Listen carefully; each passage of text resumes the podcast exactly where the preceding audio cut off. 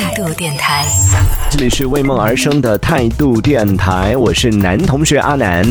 上一趴我们跟大家分享了就爱喝可乐的墨西哥人，这一趴要来跟大家聊到的是说爱玩微信的 冰岛人。哎，为什么冰岛人爱玩微信呢？首先在这里跟大家介绍一下这个是什么样的一个梗。对于如果还不知道这个梗的出处的朋友呢，可以简单做一个小的一个解释。这个其实是最新一季的脱口秀大会当中，周奇墨周老板他吐槽的一个段子。很多人在微信上，他那个地址他绝对不写国内，他会写一个非常遥远的地方，比如冰岛。现在全中国微信上住在冰岛的人，比冰岛的实际人口都多。但又很奇怪，我又从来没有见过一个群叫冰岛老乡群。也是因为周老板的这样的一个吐槽，一时间在网络上也是掀起了一股寻找微信里的冰岛人的这样的热潮啊！甚至我有看到，就网上有很可爱的网友在吐槽，有的人说：“哇，真的是不搜不知道，一搜天呐，原来我妈妈是冰岛人呢，那我也有一半冰岛的血统了耶！”所以各位朋友们，打开你的微信通讯录，然后输入冰岛，看看在你的微信里边藏着多少个冰岛人。今天我自己也去测试了一下，我看了一下我的通讯录里一共有十六个冰岛人，真的有惊到我了。在我那么小的一个朋友圈子当中，竟然有那么多十六个冰岛人呢！就按这样的密度来看的话，就真的全国冰岛人这个比例真的应该是不低的。所以这一节我们就来跟大家聊一聊，说哎，冰岛这样的一个神奇的国度，到底有什么样的魔力，会让那么多人都心生向往？同时呢，各位冰岛的网友们 也可以来认真听一听，好好的了解一下你们的第二故乡到底是什么样的一个地方。那首先我们就说到冰岛这样的一个国家呢，从百度百科的解释上来看啊，它是位于北大西洋当中的一个岛国，是位于大西洋和北冰洋的一个交汇处，也是北欧五国之一。国土面积呢是有十点三万平方千米，人口呢大约是有三十四万人，也是欧洲人口密度最小的一个国家。好，这个是百度百科上的一个解释，这可能也是不少人喜欢冰岛的一其中一个原因啊，因为人口少嘛，密度小。那在这样的一个情况下呢，就可能会。避免了很多这样的一些社交的场面。那接下来就要说一些冰岛的特别之处了。首先要说到的就是让人特别羡慕的冰岛，哇，有那么好的这样的一些地方。首先呢，要说到第一个是因为它的地理位置比较特殊嘛，所以呢，冰岛到了夏天的时候，夏天的黑夜只有三个小时，并且呢，这个地方因为它常年温度都比较低，低所以呢，常年是没有蚊子的，在冰岛是没有蚊子的。当然，关于这件事情呢，网络上呃有很多朋友都在说，就是冰岛没有蚊子，但是在游。记当中，我有很认真的有去做功课哦，就在游记当中很眼尖的有看到有网友说，其实，在某一个地区在泡温泉的时候，发现哎，其实是有蚊子的，但是只仅限那一个小的这样的一个区域当中啊，那地方蚊子非常多，因为泡温泉嘛，可能温度会比较高一点。其他地区就在冰岛的其他地区，真的是没有蚊子的，常年没有蚊子的。同时呢，冰岛是一个几乎不堵车的一个国家，上一次出现大堵车是在一九九四。年，朋友们，一九九四年的国庆活动的时候，当时冰岛出现了堵车，大堵车，那个是真的是当地有记载的，有记录记载的这个堵车的现象。而且呢，听完之后你就觉得，冰岛的朋友们，请你出来给我们道歉，这个叫堵车。当时这个堵车的盛况是堵到了，堵了两三个小时啊。真的，对于生活在大赌城的，呃，一线城市的朋友们来说，特别是交通比较拥堵的城市的朋友们来说，两三个小时，你这个跟我们说是堵车，真的很难想象啊！这个地方是几乎是不堵车的这样的一个国家，而且呢，在冰岛，因为它有二百五十个地热区嘛，所以我们刚刚讲到了泡温泉这件事情，在冰岛也是非常的寻常，甚至像我们去逛便利店一样的寻常的这样的一件事情。那就有在冰岛生活的网友就分享说了，在他生活的这个城市啊，在当地你办一张他的那个。温泉卡在当地的所有的温泉店都是通用的，然后算了一下，就泡一次温泉的价格呢也是非常便宜，大概是二三十块钱。可能有的朋友听到二三十也不便宜，朋友们再跟大家讲另外一个数据啊，这在冰岛那边坐公交车一次的价格也是二三十，所以你就大概知道了吧？其实冰岛的物价是很高的，而且冰岛它的当地人拿的那个收入也是很高的。我就看到有波兰的网友就分享说，呃，在假期的时候他会去冰岛去打。工，在冰岛打工一个月的工资就够他在波兰生活我一年了。所以你可想而知，在冰岛那边，一方面是他们的收入非常高，另外一方面是他们的消费也非常高。所以呢，你看坐公交车都要要二十块钱，泡一次温泉也只要二十块钱，在那么高的消费水平当中，这个泡温泉是多么便宜的一件事情了。那除此之外呢，冰岛的社会福利也是非常好的，还有当地的贫富差距也是很小的。最重要的是，这里的犯罪率呢也是非常低的。所以你看到冰岛的这个当地的一些警察呀，或者警局啊，他们的一些公共账号像，Twitter 啊，或者是啊 Instagram 上，就有看到很多冰岛的警察，他们分享他们的日常，不是说今天在办案，今天在出警或者怎么样，每天都是晒晒太阳、撸撸猫，然后遛遛狗，然后各种拍拍照什么的，这都这真的是因为那个地方犯罪率很低嘛。好，这讲到的是就冰岛比较好的一些地方啊，让人羡慕的地方。接下来要说到是有点奇葩的地方，就是冰岛哦，竟然会有这样的事情。因为冰岛它当地的人口比较少，然后呢亲戚就比较多嘛，人口少，彼此之间的关系也是 比较亲近的，甚至在当地出现了世界上第一款防近亲啪啪的一个 A P P。这听到这个名字是什么不正经的一个 A P P，我们就要认真研究一下了啊！你遇到了自己心仪的女孩或者男孩，想要跟他进行深入交流的时候呢，哎，首先你可以输入你们各自的名字，只要输入了你们双方的名字之后呢，它会自动显示你们这个名字对应的族谱。如果说你们家有近亲的关系的话，A P P 它会自动弹出提示警告说，哎，你们不能深入交流了，哎呀，点到为止了。毕竟想一想，如果一不小心睡到自己的远房表妹，对不对？那可能真的是有点尴尬了。所以你看，当地啊，真的好贴心哦。而且我看到，就网上也有网友分享到说，其实，在冰岛当地人取名，可能这也是有一定的关系的。当地人取名，因为他可能害怕大家用到一些不太好的一些字眼，所以呢，他其实取名不是像我们应该说世界各地吧，其他地方一样可以随便取名字的。他们取名都必须要去查相应的这种法典，有相应的这种规则，你必须按照它的规则，比如说 S 开头的哪些词、哪些字是不能用在名字当中的，然后它有这个法律规定哪些是可以用，哪些不能用的。如果你用错的话，你可能就犯法了，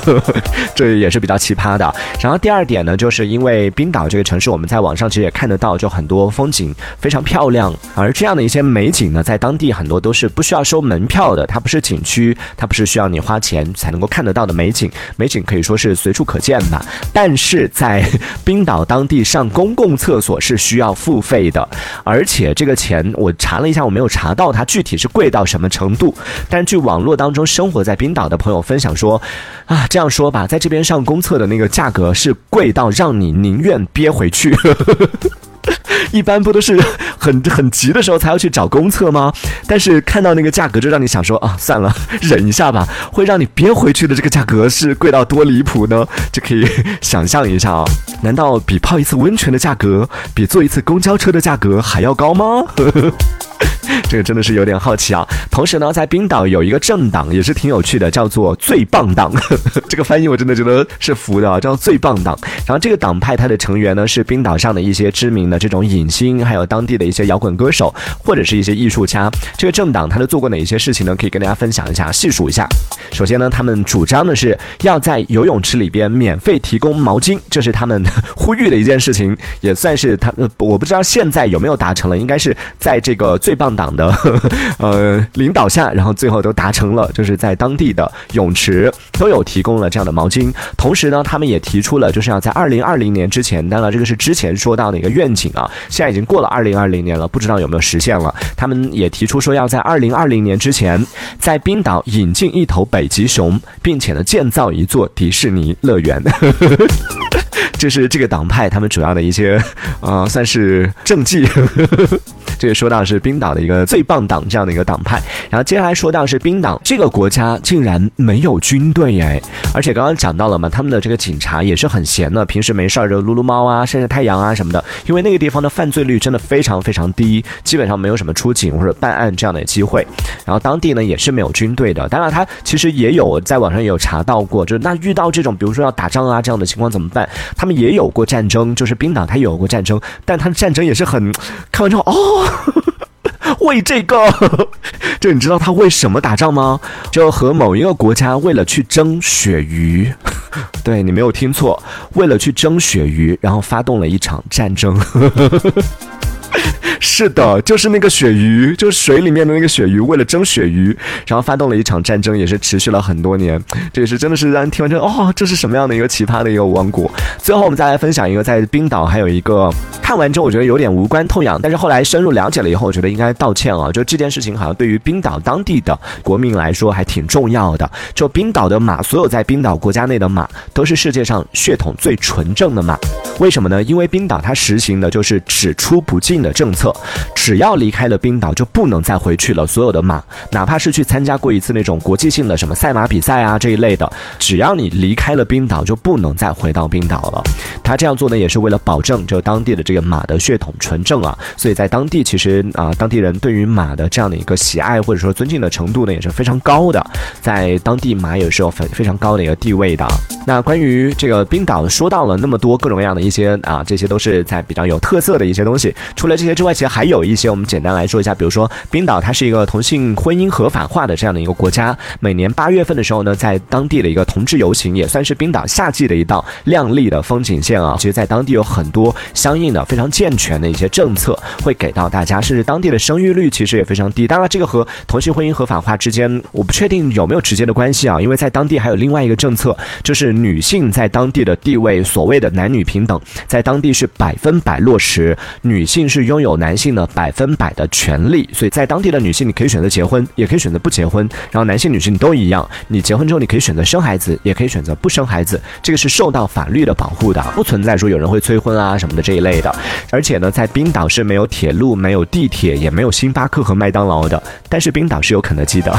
同时呢，在冰岛的这个冰岛人的认字率是非常高的，达到了百分之九十九。虽然说他们人口少，但是呢认字率非常高，而且他们的文化程度比较高。在冰岛这个地方，他们的作家也很多，平均每十个人里边就有一个人出过书。